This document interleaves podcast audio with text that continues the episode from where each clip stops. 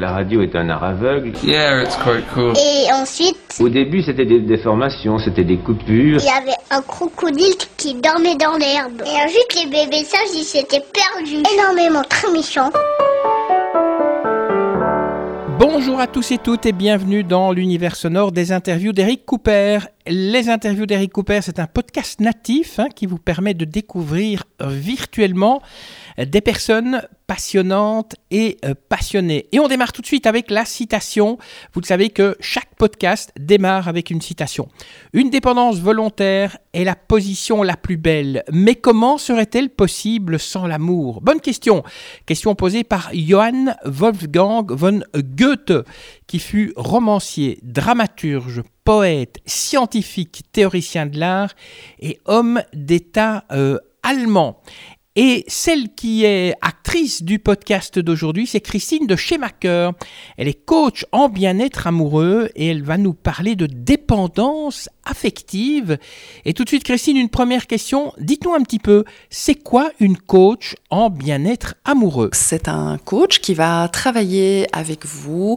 En ce qui me concerne, je travaille avec les célibataires, les hommes et les femmes euh, de 16 à plus ou moins 65 ans et j'essaye de leur apporter de la clarté, de la clarté par rapport à eux, par rapport à leurs projets amoureux et de les accompagner pour, on l'espère, rencontrer le partenaire de cœur. Quelle méthode vous utilisez? Alors c'est du coaching euh, classique, euh, donc euh, vraiment des échanges avec des formulations d'objectifs et différents outils, voilà tels que l'EFT, ça peut être de l'hypnose, voilà il y a beaucoup de, de il y a, différentes techniques qui sont utilisées dans le cadre des coachings. Par contre, c'est important à préciser, vous n'aidez pas les personnes à se rencontrer, vous n'êtes pas une agence matrimoniale. Non, je ne suis pas une agence matrimoniale, agence de rencontre. Ça, c'est l'étape par après. Et j'ai plein, plein, plein de charmants collègues qui se chargent de cet aspect des choses, de mettre euh, en relation. Ça a été une de mes activités dans une vie antérieure. Mais euh, là, maintenant, j'ai vraiment mis le focus sur l'avant-rencontre. On va parler de la dépendance affective. Euh, C'est quoi exactement la dépendance affective? Alors la dépendance affective, c'est euh, quelque chose dont on entend évidemment beaucoup parler pour l'instant, un petit peu dans, toutes les sphères et principalement aussi dans, dans le domaine euh, affectif. Alors c'est un, c'est un manque de confiance en soi, un manque d'estime de soi qui va amener différents problèmes, différents, euh, différents comportements compulsifs, d'addiction, par exemple une addiction à son partenaire. Et euh, quand on parle d'addiction à son partenaire, bah, vous aurez vite compris que euh, ça va quelque part entraîner euh, l'étouffement de son partenaire. Mais cette dépendance va aussi mettre en lumière chez la personne qui la développe toute une série de peurs, la peur d'être abandonné, etc., etc. Et donc, ça va envoyer, cette dépendance affective, elle va envoyer un message négatif au sein du couple parce que la personne va, va envoyer ça de manière relativement inconsciente à son partenaire et donc vous imaginez la dynamique que ça peut créer au sein d'un couple. Quand on parle de cette dépendance, est-ce que ça veut dire euh, que dans un couple, si euh, l'homme considère euh, sa copine ou son épouse comme sa maman, on peut parler de dépendance C'est ce genre de dépendance euh, dont, vous parlez? Oui et non. Euh, la dépendance, c'est vraiment le fait euh, d'a- de rechercher la reconnaissance dans les yeux de son partenaire en s'oubliant soi-même. Donc c'est pas vraiment en lien euh, avec euh, avec l'image que, que vous proposez, donc l'homme qui, qui cherche euh, sa maman. Voilà, c'est peut-être plus large et en tout cas c'est un phénomène tout à fait inconscient, la dépendance affective. et quelle en est la cause de cette dépendance affective? La cause majeure de la dépendance affective, c'est souvent une carence affective dans le plus jeune âge. Et donc, c'est très concrètement l'enfant qui a manqué euh, d'affection, de protection, euh, de reconnaissance dans sa tendre enfance. Et donc, euh, cet enfant va démarrer dans la vie avec l'idée que il n'existe pas, qu'il n'est pas digne d'amour, et il va, comme ses parents n'ont pas vraiment pris soin de lui, il aura difficile à prendre soin de lui-même, d'être euh, voilà dans la bienveillance avec lui.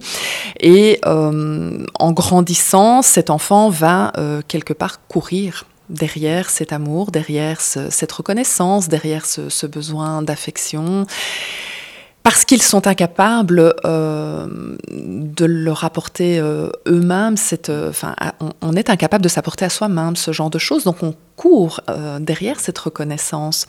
Alors évidemment, ça va euh, continuer à évoluer euh, à l'âge adulte et quand on, applique ça à la sphère amoureuse, eh bien la personne va rechercher cette reconnaissance, ce besoin d'affection, de protection dans les yeux de son partenaire en s'oubliant totalement. Et ça touche plus euh, les hommes que les femmes, cette dépendance amoureuse?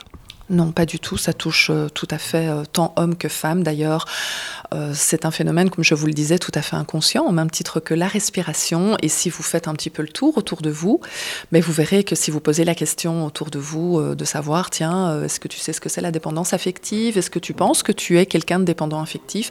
Les gens n'en ont souvent pas du tout conscience. Ça pourrait affecter éventuellement la stabilité du couple, cette dépendance affective? Très clairement, à partir du moment où vous avez un des deux partenaires qui est un dépendant affectif et qui va finalement surinvestir la relation, eh bien, ça va générer une forme de peur chez l'autre qui va se sentir euh, étouffé, comme je le disais, et euh, la dynamique va évidemment être complètement modifiée puisque un des deux partenaires va complètement s'oublier pour être dans l'anticipation des besoins de l'autre, et donc il y a toute cette privation euh, peut-être de, enfin, c'est pas une privation de liberté, mais c'est un envahissement de la sphère de l'autre, et donc forcément, ben, la dynamique que vous allez installer au sein du couple, elle, elle n'est plus spécialement très positive parce qu'il y a un des deux partenaires qui euh, s'oublie totalement. Quand vous faites une première rencontre avec quelqu'un, est-ce que ça peut se déceler? Est-ce que vous pouvez éventuellement, est-ce qu'il y a des signes qui vont dire, ah oui, attention, cette personne pourrait être dépendante affective? Pour tout le monde. Je vais dire c'est un, petit peu compliqué évidemment de, déceler ce genre de choses. Maintenant, il y a effectivement des indices.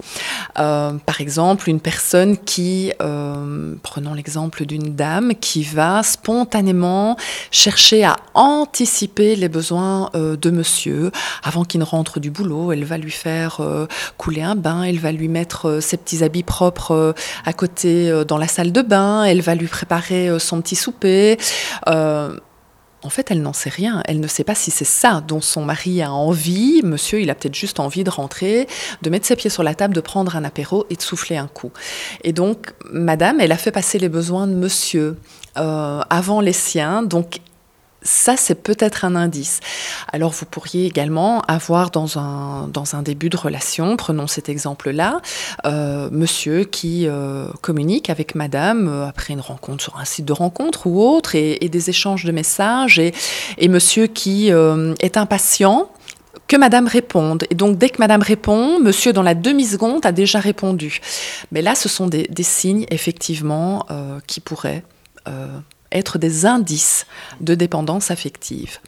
Et comment on doit réagir dans, cette, dans, ce cas-là? Est-ce qu'il faut, par exemple, ne pas continuer la relation ou bien prévenir la personne et de, lui dire de, de prendre contact avec quelqu'un comme vous pour se faire aider, par exemple? Alors il n'y a pas vraiment, euh, il a pas vraiment de, modus operandi par rapport à, cette dépendance euh, affective. Je pense que le, principal, c'est un moment euh, de pouvoir analyser un peu son comportement. Et quand les personnes arrivent en coaching amoureux chez moi, par exemple, c'est quelque chose sur lesquels je questionne, voir un petit peu comment il se, voilà, la relation précédente se passait, les relations d'avant, etc. Et donc effectivement, c'est des choses qu'on peut rapidement identifier. Alors, ce qui est, euh, comme je vous le disais, la, dépendance affective, c'est quelque chose de relativement inconscient, euh, dont, la, personne ne, va pas spontanément euh, être consciente. Hein. donc, souvent, ce qu'on va proposer, c'est de travailler en fait avec cette personne pour la recentrer en fait sur elle. Est-ce qu'on peut dire que cette dépendance euh, affective, c'est le mal du siècle, ou bien ça existait déjà avant? Alors oui, je pense très clairement que c'est quelque chose qui existait avant. On en parle évidemment de plus en plus maintenant, mais ce qui est euh, vraiment important à retenir, que ce n'est pas tant la dépendance affective sur laquelle il va falloir travailler, mais sur tout ce qui est sous-jacent à cette dépendance affective. Parce qu'en fait, cette dépendance affective, elle va en fait euh, cacher et révéler euh, certaines peurs. Euh, par exemple, la peur d'être quittée. Donc, Madame va surinvestir la relation avec Monsieur parce que elle a, elle a peur que, que Monsieur ne la trouve plus assez bien pour lui ou que Monsieur la quitte.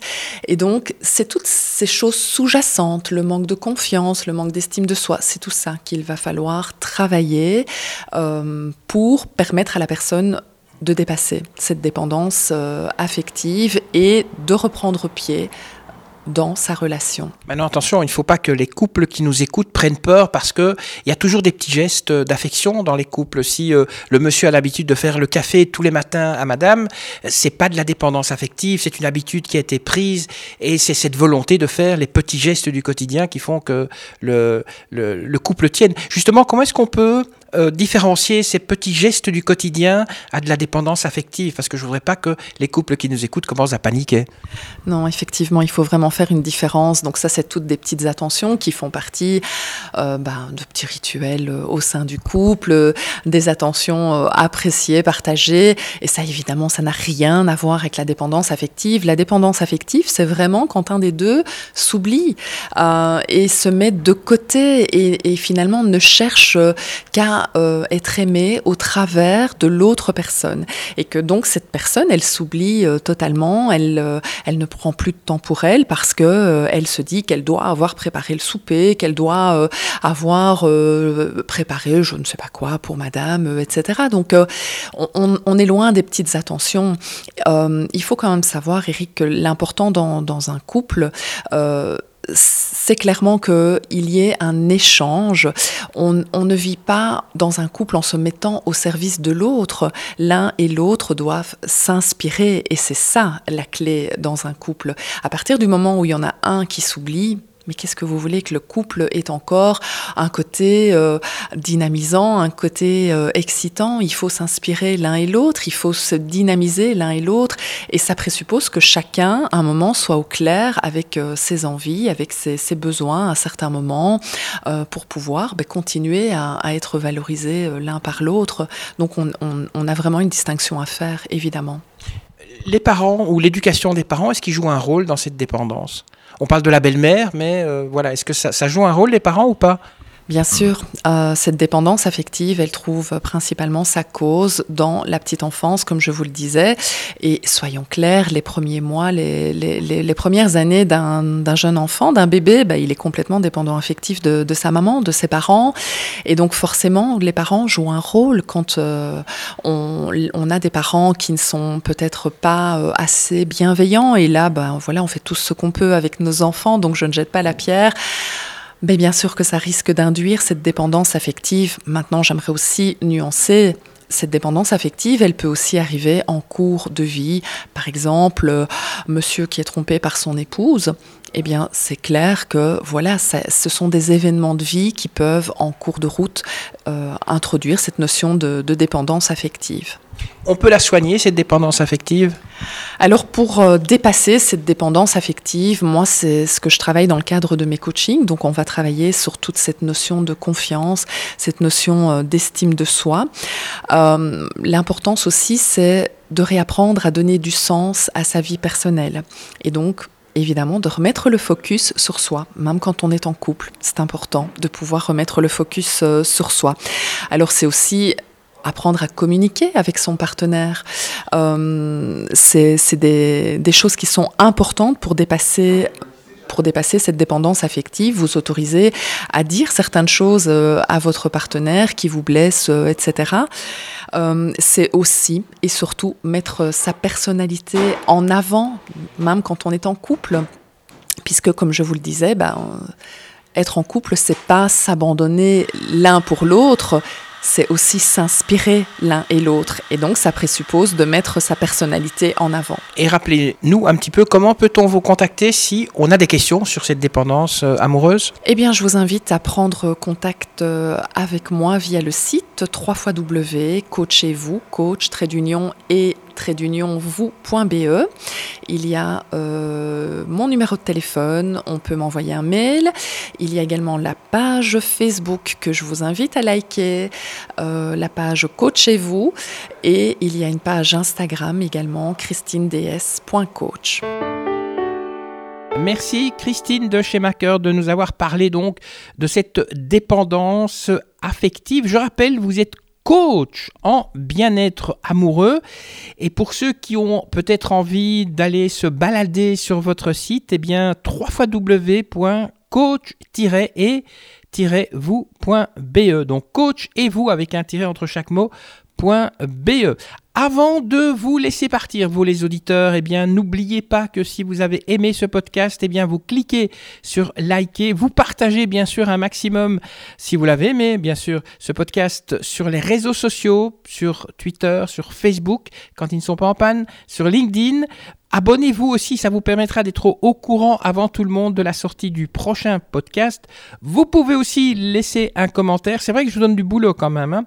Et puis, je vous dis merci. Vraiment fini. Je vous donne rendez-vous la prochaine fois, la semaine prochaine. Que la force soit avec vous et à très bientôt. Ça y est, c'est fini.